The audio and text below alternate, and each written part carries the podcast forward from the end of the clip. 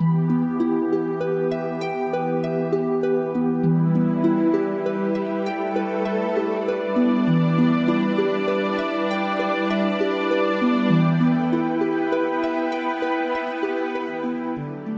一百五十七集，似曾相识，怅凉空泥落，何时重见燕归来？播音：微信哥。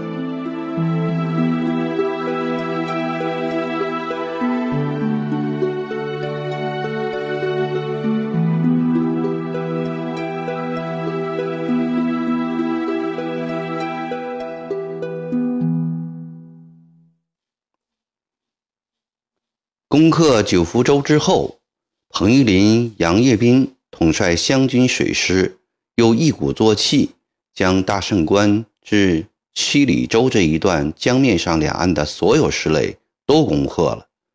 至此，整个长江全部由湘军水师所控制。天津北门被封锁了，捷报传到安庆，使几个月来一直郁郁寡欢的曾国藩。略感宽慰。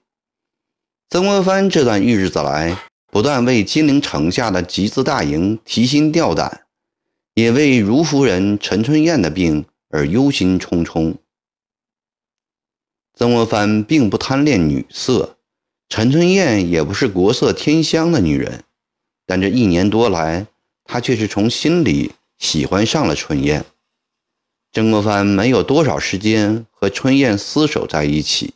也没有以像与儿子谈话那样的热情，来向春燕交代该怎么做，不该怎么做，一切都靠他通过细细的观察体味来决定自己的言行。没有多久，春燕便出色的做到了这一点。她完全掌握了曾国藩的脾性，服侍的周到细致，使得精细的曾国藩。找不出一点岔子，尤其令曾国藩满意的是，春燕谨守妇人规矩，一天到晚不多说一句话，不随便走动。安庆总督衙门有前院后院，后院他只走过几次，前院是从来不去的。平时行动走到厅堂的门帘前便止步了。还有一点就是不贪。春燕的母亲和兄嫂有时来看她，走时总是两手空空的，从不私塞他们一点东西。有这两条，曾国藩渐渐地对春燕生出了一丝爱慕来。谁知春燕年纪轻轻的，却染上了吐血的恶疾。曾国藩四处求医，终无效果。四十多天来，低米未沾，只靠吃药。吊着一口气，曾国藩派人将其母亲、兄嫂前来照料。昨夜春燕自知死期已至，请曾国藩进内室支开母亲、兄嫂后，哭泣着说：“大人，我能够服侍大人一年多，这是我的福气。无奈我命薄命短。”不能终身服侍，眼看就要与大人永别了。我一个卑贱的小女子，不值得可惜，但有三件事未了，死不瞑目。春燕说到这里，咳嗽了起来。曾国藩端来茶杯，春燕喝了一口，略为安定，无比感激地说：“谢谢大人。”又喝了一口。将茶杯放在桌子上，继续说：“第一件不瞑目的事，我肚里已怀着大人的骨血三个月了。”曾国藩一听，心里一阵慌乱。刚娶春燕不久，曾国藩也曾想过晚年得子的事。后来见自己的身体每况愈下，春燕也多时没怀上。便打消了这个想法，想不到他居然有了，他心里暗暗责备春燕不该瞒着。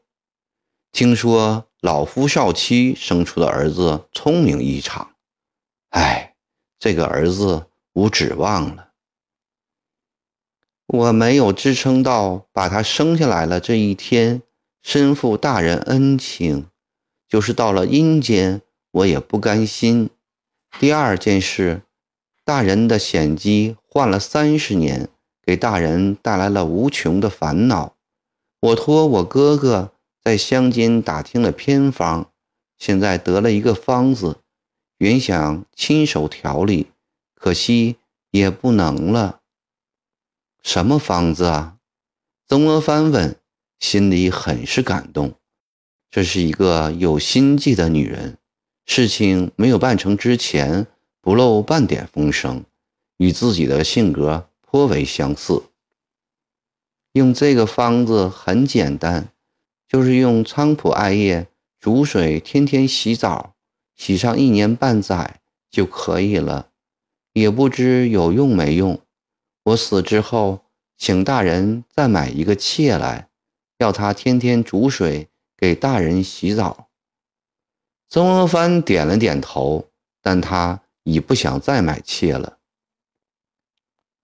还有一件，我做了大人一年多的妾，却没有见到太太，没有亲自服侍她，我心中不安。虽有幸见到了大少爷，但二少爷和家中五位小姐也都没见过面。春燕，我前生做了孽，今生命薄如纸。唉，春燕长长的叹了一口气，泪水一串串的流了下来。好半天，又说出了几句话：“我死之后，请大人看在服侍一年多的情分上，将我的棺木送回荷叶塘，莫让我做孤魂野鬼。大人，你自己要多多保重啊！”说完，便晕了过去。曾国藩知道春燕难过今日，且不论这一年多的服侍，就凭昨夜那番三不瞑目的话，曾国藩觉得自己今天也应停办一切公事，守在春燕的病榻旁，给她最后一丝温情和安慰。但曾国藩没有这样做，为了一个女人的死，便欢革公事，岂不因小失大？一个堂堂协办大学士、两江总督，在小妾面前情意绵绵、悲哀失性，传扬出去，岂不成了人们谈笑的画饼？何况昨天收到了两份上谕，是非寻常，不能耽误。下午，曾国藩把赵烈文、杨国栋、杨寿仪几个最为贴心的幕僚。招进签押房。昨天来了两份上谕，一是受曾国荃浙江巡抚失削，不赴任，仍在军中；一是受左宗棠闽浙总督失缺，兼署浙江巡抚。弟弟荣膺封疆，自然欣慰。兄为总督，弟为巡抚，圣眷之隆，世所罕见。主使宗室家族荣耀天下，但朝廷为何如此急忙的将左宗棠擢升明浙总督呢？这事却使曾国藩隐隐约约感到背后有文章。本来左宗棠德才兼备，是个不可多得的人物。曾左相识三十年了，尽管曾对左睥睨一切。目中无人的个性不喜欢，但对他廉洁自守、精明干练，则一直是钦佩的。咸丰九年，樊系案中，曾极力保左，次年又奏请左自荐义军援浙。在左打了几场胜仗后，又密荐左为浙府。平心而论，左以不足两万人的楚军，三年来。攻无不克，战无不胜，陆续收复衡州、延州、金华、绍兴等府城。最近又攻克富阳，兵为杭州，战果的确辉煌。曾常钦佩不已，自叹不如。但仅仅只有三四年间，便由一个四品京堂升为二品石寿巡抚，朝廷对左的仇庸也够面子了。曾诚想起自己以一个侍郎的身份，待用八年才得到一个总督实缺，相比起来，左未免太平步青云、飞黄腾达了。曾不可理解，朝廷为何要在这时急授左以总督之职？今后不是要与自己平起平坐了吗？中堂，恕卑职直言。左季高得受民府，朝廷有深意存焉。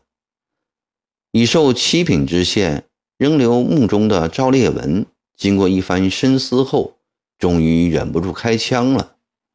我想这是冲着大人来的。见曾国藩脸上不悦，赵烈文赶紧缩了口：“惠婆，你说下去，为什么是对着我来的呢？”赵烈文的话虽不中听，但却说到点子上了。曾国藩鼓励他说下去。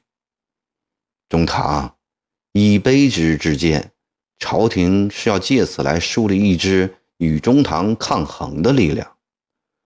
话已说到这种地步，赵烈文不得不竹筒倒豆子了。左基高有才能，也有功劳，但给他一个巡抚也足够了。当年运帅才还不大，功还不高吗？也只是一个巡抚。再说远一点儿，闵帅的才和功又怎样呢？也只一个巡抚。论才论功，朝廷没有必要叫他当总督。左一高为人只能居人上，不能居人下。当巡抚时，便常常自作主张，只是朝廷有命。这府受大人节制，才不敢公然对抗。现在做了总督，楚军两万人，大人休想再调派了。朝廷此举便是从湘军中把楚军彻底的分离出去了，大大削弱了湘军的力量。这其实就是前代吞恩之计的翻版。曾国藩静静地听着，脸上无丝毫表情。心里在称赞赵烈文的见识之明，杨国栋也点头表示赞同。惠普之言很有道理啊！左宗棠之人虽然才高八斗，气量却不开阔。据卑职所知，他先前便不大服中堂，今后会仗着朝廷破格礼遇而有恃无恐，说不定朝廷欲以左宗棠来牵制大人。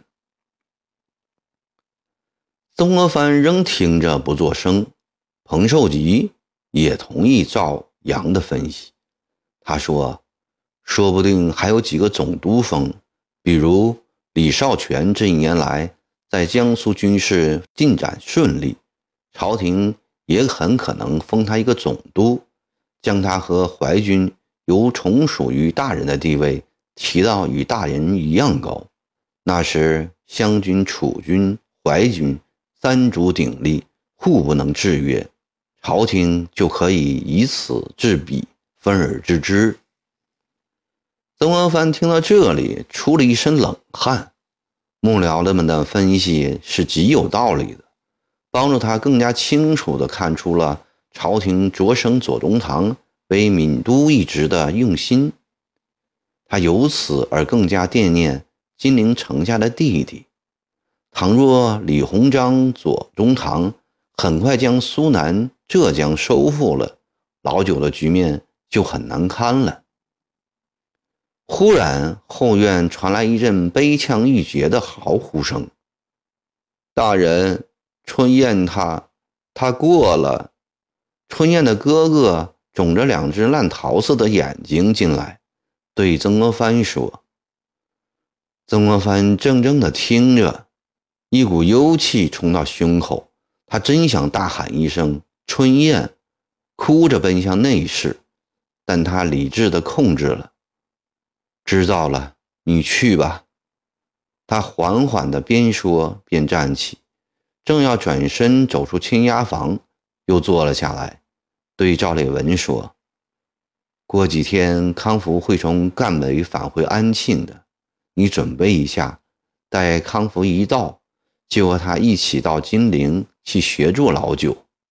老九身边缺人，尤其缺出主意的人。是，赵立文站起，杨国栋、彭寿仪也站起来。他们知道曾国藩要进内室与春燕遗体告别，便告辞出门。惠普，陪我下两盘围棋，你们两个回去吧。曾国藩挥挥手，还下棋。赵立文惊愕地睁圆了眼睛，他对曾国藩此时的心态捉摸不透，只得重新坐下。几个子摆下后。赵立文看出曾国藩的棋法紊乱，悄悄地说：“中堂，今天不下了吧？”曾国藩不作声，很快按下一子。赵立文只得硬起头皮陪着，心里百思不解。一局未终，曾纪泽带了几个衙役进来，衙役们的手上都捧着东西。父亲。幕府里的先生们凑了一千两富银，还有挽联记账。儿子，请问要不要刻讣告散发？曾纪泽说完，站在父亲身边等候示下。这时后院又传来了春燕母亲撕心裂肺的痛哭。曾国藩迟疑了良久，对儿子说：“付银。”记账全部闭还，挽联留下，不发讣告。曾纪泽站在原地不动，好半天才虚诺地说：“既然这样，我这就去退还银物。”慢点儿，曾国藩叫住儿子：“银物叫金七去退，丧事你不要插手，只管去做你的事。”几何原本的序言写好了吗？初稿已经拟好了。季泽站住回答：“明天上午送给我看。”是。曾记者低头带着衙役们退出。惠普，这两天你帮我料理一下丧事。曾国藩停止下棋，小声地对赵烈文说：“中堂放心。”我会把一切料理得妥妥帖帖的，用什么规格，请大人定一下。聪明的赵烈文终于看出了曾国藩内心的复杂情绪来。今天夜里就悄悄抬出衙门，一切祭吊仪式都在静虚庵举行，我不参加，纪泽也不去，就由你出面代表曾家应酬仪式。由他的兄长主持，通知安庆县府，一律不要派人送钱送物去。此事不能张扬，静悄悄的办。请静虚庵的尼姑念三天经，三天过后就暂在庵内租一间空屋停着。是埋在安庆，还是用魂香香，以后再说。静虚庵内。尼姑们为春燕念了三天超度经文，总督衙门里一切如故，没有一点儿办丧事的迹象。曾国藩照常每天治事、见客、读书、下棋，看不出一丝上切的悲哀。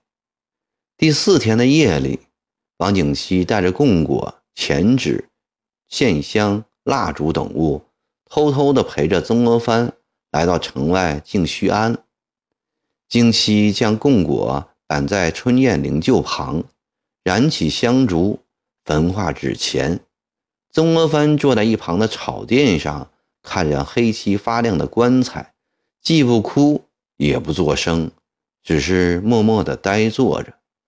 过了很久，他从袖口里摸出一把雕花红木梳来，轻柔地抚摸着。这是曾国藩。给冲燕买的唯一的一件礼物，只值十文钱。春燕很喜爱，每天用它梳头。那乌黑的长长的头发，那白里透红的面孔，随着这把梳子来到了曾国藩的眼前。又过了很久很久，他叫京七向尼姑讨来几张白纸和笔砚，借着昏暗的灯光，他为春燕写了一副挽联，吩咐京七悬挂起来。挽联挂好后，他又端坐在草垫上，双眼呆呆着望着他，心里一遍又一遍地反复念着：“未免有情，对账冷灯昏；一别竟伤春去了。似曾相识，怅凉空泥落。何时重见燕归来？”直到窗纸渐渐变白。天快要亮了，曾国藩才叫京七将挽联取了下来，在春燕领救前焚烧。他最后仔细看了一眼那把雕花红木梳，然后也将它扔进了火中。望着梳子和挽联一起烧成灰后，才和京七一道无声无息的回到了两江总督衙门。